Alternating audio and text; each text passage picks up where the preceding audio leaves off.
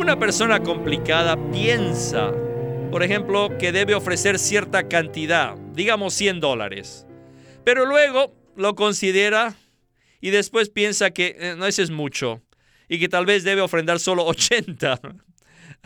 y después de considerar un poco más, no, no, ese todavía sigue siendo mucho, tal vez solo 60.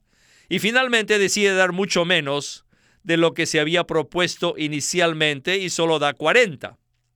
Aunque dicha persona sí ha ofrendado, no lo ha hecho con liberalidad, sino lo ha hecho con escasez. Bienvenidos al estudio Vida de la Biblia, un estudio para obtener más revelación de las Santas Escrituras que se centra en la experiencia que los creyentes tienen de la vida divina en Cristo por medio del Espíritu Santo. Si desean, pueden escuchar gratuitamente todos los programas radiales del Estudio Vida en nuestra página de internet radiolsm.com. En el mensaje anterior, que se basa en el capítulo 7 de 2 Corintios, vimos que Pablo escribió las dos cartas a los Corintios como un padre amoroso. En su primera epístola, él los disciplinó. Todos sabemos que cuando disciplinamos a nuestros hijos, corremos el riesgo de alejarlos de nosotros. Si no tenemos un límite en la disciplina que aplicamos a nuestros hijos, es probable que ellos deseen irse de nuestra casa. Pablo estaba muy preocupado que por causa de la primera carta los corintios reaccionaran negativamente y se alejaran de él. Debido a su profunda preocupación, él esperaba que Tito regresara para que le trajera noticias de la manera como habían reaccionado.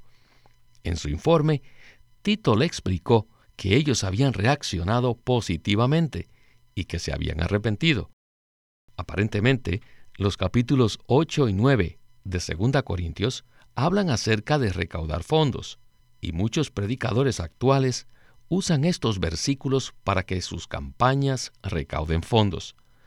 Sin embargo, esto es absolutamente contrario al pensamiento expresado por Pablo en este capítulo.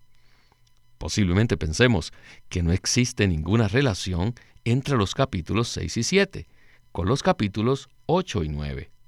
No obstante, sin la reconciliación descrita en los capítulos 6 y 7, no se podría llevar a cabo la administración a los santos necesitados, la cual se presenta en los capítulos 8 y 9.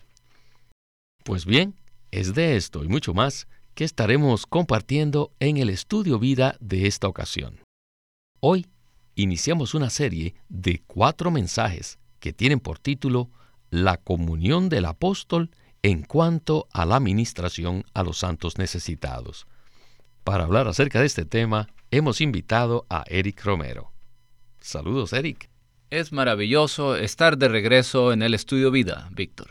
Eric, muchos cristianos están familiarizados con este pasaje de la Biblia porque lo usan frecuentemente durante las campañas para recaudar fondos.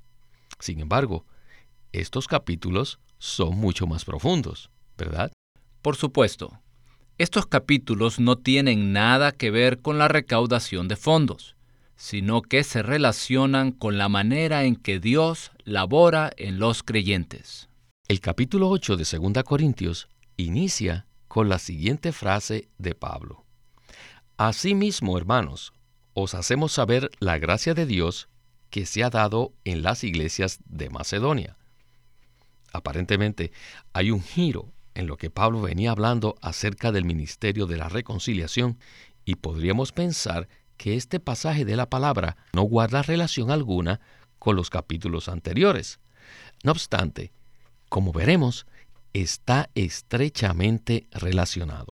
¿Qué tal entonces si iniciamos el primer segmento con Witness Lee para que apreciemos cómo se relaciona este pasaje con el ministerio de la reconciliación?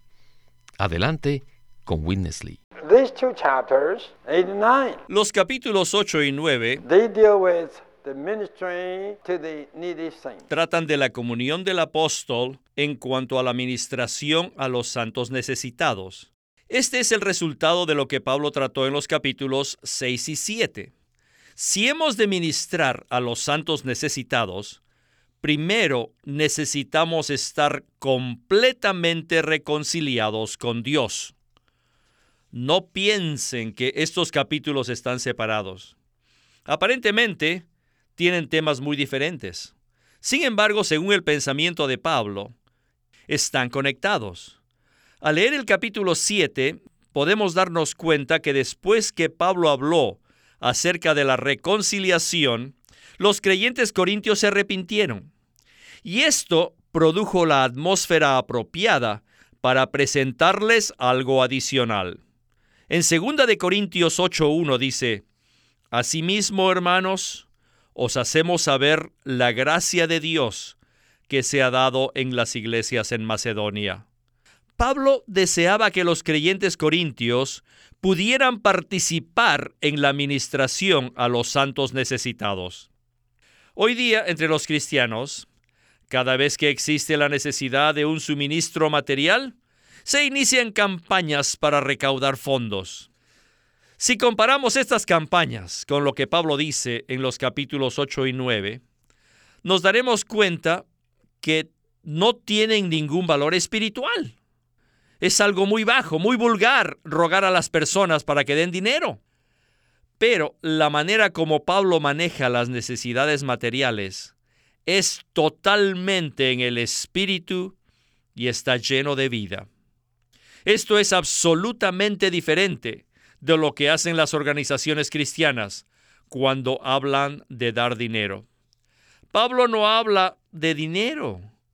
Pablo habla de la gracia de Dios y lo hace de una manera llena de vida y llena del Espíritu.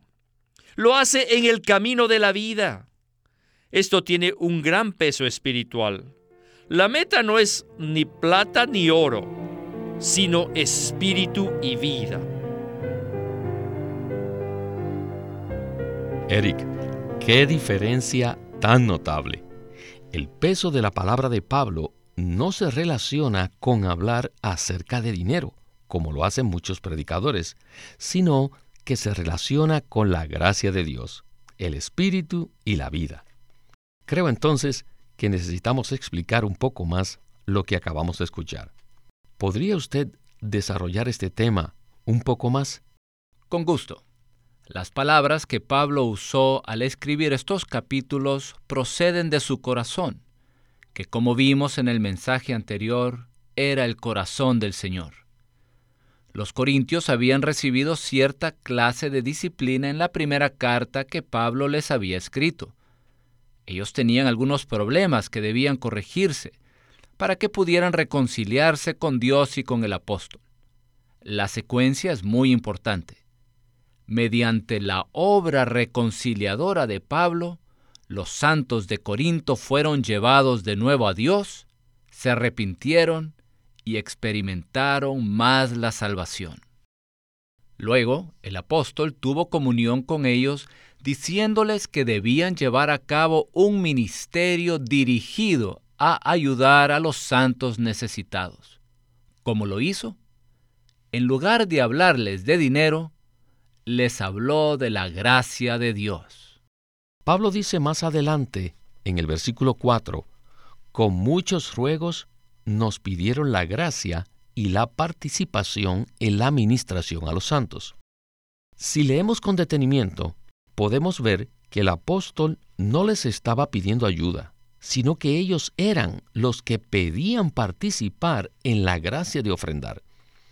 Este es el resultado de haber recibido el Espíritu y la vida mediante la exhortación amorosa de Pablo. Por este motivo, no podemos mirar el capítulo 8 fuera de contexto, como si fuera un capítulo separado, sino que debemos tener en cuenta la primera y la segunda epístola a los Corintios, además del capítulo 6 y 7, ¿verdad? Creo que esta es una importante lección que todos debemos aprender. Debemos aceptar la Biblia como un todo, en especial las epístolas de los apóstoles. No podemos sacarlas de contexto, sino que debemos verlas como un todo. Pablo tomó tiempo para hablarle a los corintios acerca de la obra de reconciliación. Esto fue en los capítulos 6 y 7, para que así no hubiera ningún problema entre ellos y Dios. Debido a que ellos aceptaron la exhortación del apóstol, éste pudo continuar hablándoles acerca de la administración a los creyentes necesitados. ¿Por qué decimos que el capítulo 8 no es un capítulo separado?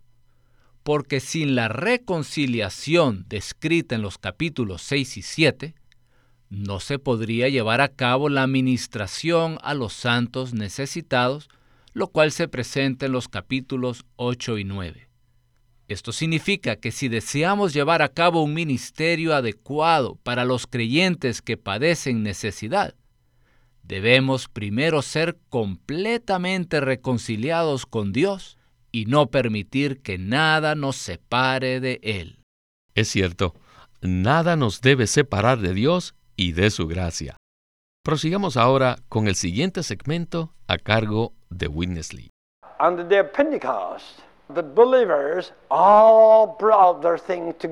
En el día de Pentecostés, todos los creyentes juntaron todas sus posesiones y tuvieron todas las cosas en común. Según el relato en Hechos 2 y 4, podemos ver que juntaron todas sus posesiones materiales y las repartían según la necesidad de cada uno. En otras palabras, vivían una vida comunitaria. Si leemos la historia a través de los siglos, ha habido muchos cristianos que han valorado mucho la vida comunitaria, es decir, tener todas las cosas en común. Pero debo decirles que tal clase de vida comunitaria, donde se tiene todas las cosas en común, no duró mucho tiempo. Si leemos cuidadosamente el relato del capítulo 6, veremos que esta práctica, que es descrita en Hechos 2 y 4, se terminó después que surgieron algunos problemas. En los escritos de Pablo se ve claramente que la vida comunitaria ya no se practicaba más. Entonces, ¿cuál es el vivir cristiano apropiado? Las epístolas de Pablo nos permiten ver que el vivir cristiano apropiado no es un vivir comunitario, sino un vivir que consiste en vivir por la gracia. Esta gracia proviene de cuatro direcciones, que son, proviene de Dios, de Cristo, de los apóstoles y de los santos. Esta es una gracia cuádruple. ¿Alguna vez habían visto esto? Esto no es una recaudación de fondos, más bien es el ministerio dirigido a ayudar a los santos necesitados. Para poder participar en este ministerio, es necesario que tengamos esta gracia cuádruple. Eric, necesitamos detenernos para hablar acerca de esta gracia cuádruple. ¿Qué le parece? Claro que sí, Víctor. La gracia de los creyentes es el resultado de la gracia de Dios la cual los motiva a ministrar a los creyentes que padecen necesidad. En la comunión de Pablo respecto a ministrar a los santos necesitados, él habla de la gracia de cuatro entidades. Primero, él habla acerca de la gracia de Dios, la cual fue dada a los creyentes en Macedonia para motivarlos y capacitarlos para ofrendar con liberalidad. Segundo, Pablo habla de la gracia de los apóstoles, que capacita a los creyentes para participar en la administración a los santos necesitados. Tercero, habla de la gracia de los creyentes, que consiste en suministrar bienes materiales a los santos necesitados. Y finalmente, la gracia de Cristo, la cual está definida en 2 de Corintios 8:9 donde dice que Él, por amor a nosotros, se hizo pobre, siendo rico, para que nosotros fuésemos enriquecidos. Todo esto indica que cuando los creyentes ofrecen al Señor las posesiones materiales con cualquier propósito, tal asunto debe estar absolutamente relacionado con la gracia y no con la maniobra humana. Gracias, Eric. Eso es precisamente lo que hemos venido hablando. Ministrar para las necesidades de los santos no es un asunto de maniobras humanas, es decir, de recaudar fondos según el concepto de muchos predicadores.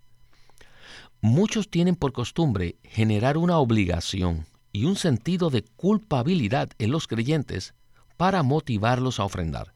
No obstante, ese no es el camino que el apóstol Pablo tomó con los creyentes corintios. Primero, ellos fueron completamente reconciliados con Dios y luego fueron hechos copartícipes de la gracia de Dios.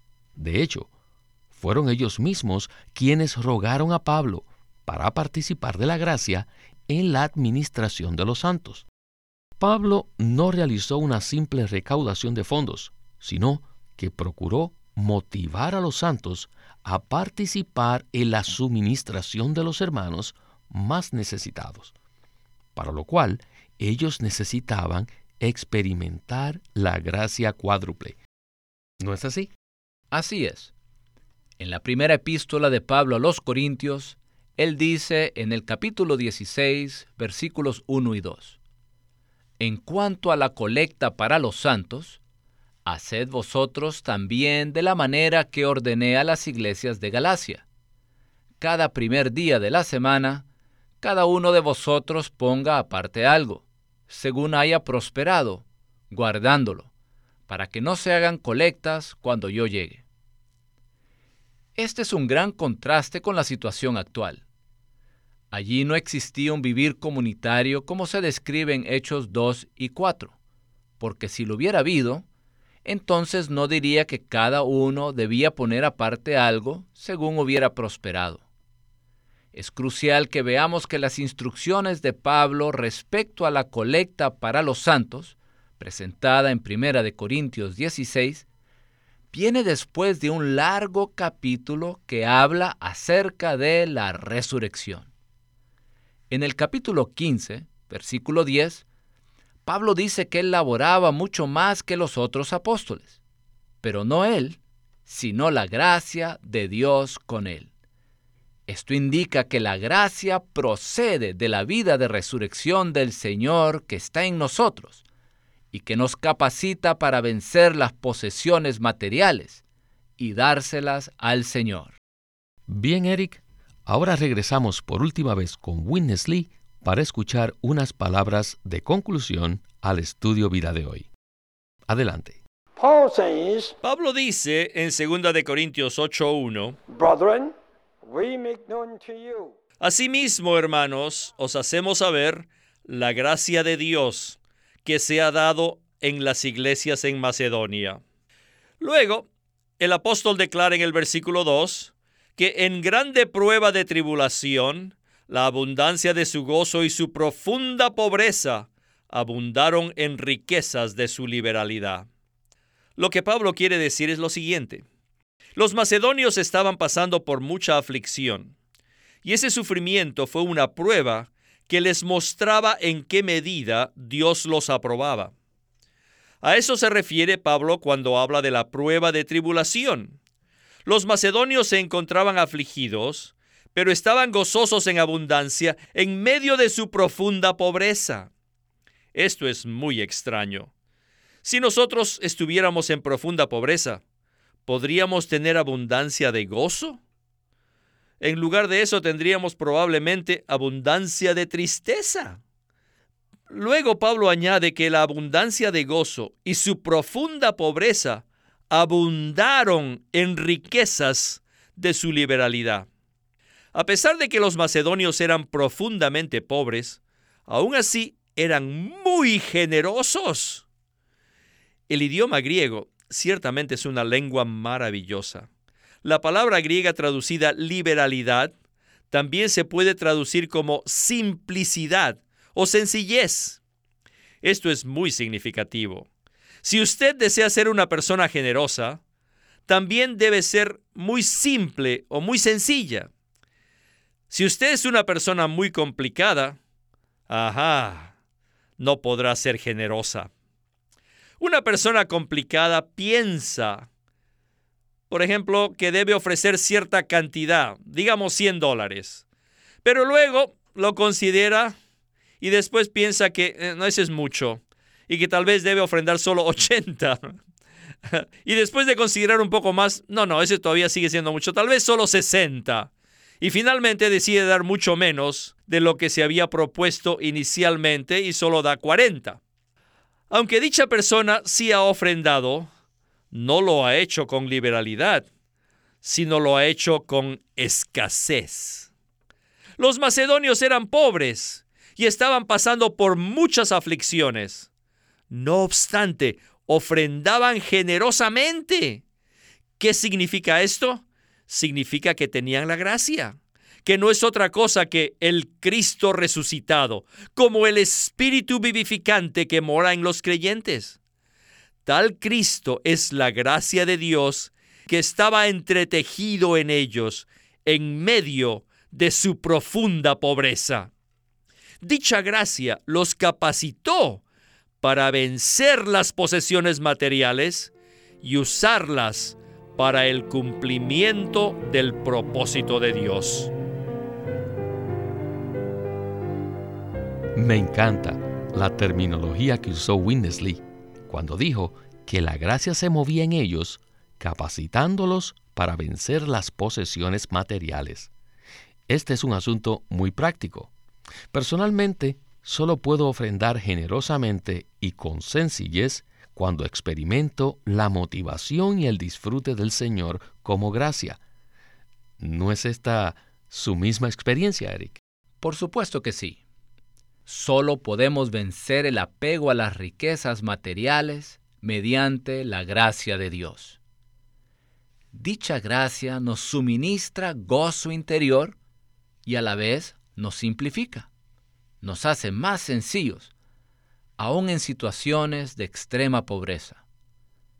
Al disfrutar a Cristo como nuestra gracia, ya no discutiremos ni negociaremos con el Señor acerca de qué hacer con nuestras posesiones materiales.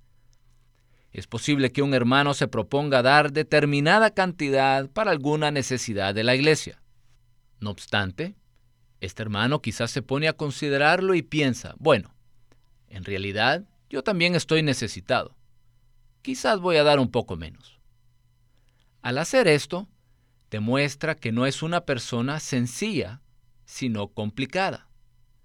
Si por el contrario este mismo hermano experimenta a Cristo como su gracia y ha sido completamente reconciliado con Dios, entonces estará dispuesto a ofrendar con liberalidad lo que dispuso en su corazón al inicio.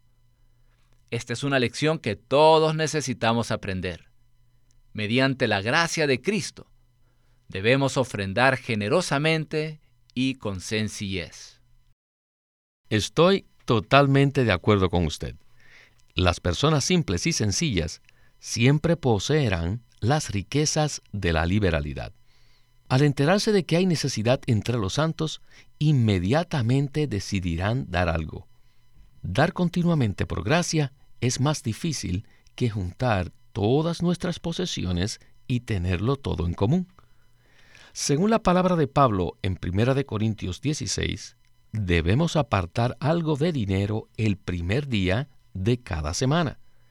Dar continuamente de esta manera requiere gracia. Nuestra naturaleza humana caída siempre se opone a desprenderse de las posesiones materiales. Se necesita la gracia para vencer el apego a las riquezas y dar continuamente, según las necesidades de la iglesia. Bueno, Eric, una vez más el tiempo se nos agotó. Este ha sido un mensaje muy práctico y esperamos que todos los que están escuchando puedan ser iluminados en cuanto a la administración a los santos necesitados. Muchísimas gracias, Eric, por haber aceptado nuestra invitación. Ha sido un placer, Víctor. Este es Víctor Molina haciendo la voz de Chris Wilde. Eric Romero, la de Francis Ball y Walter Ortiz, la de Winnesley.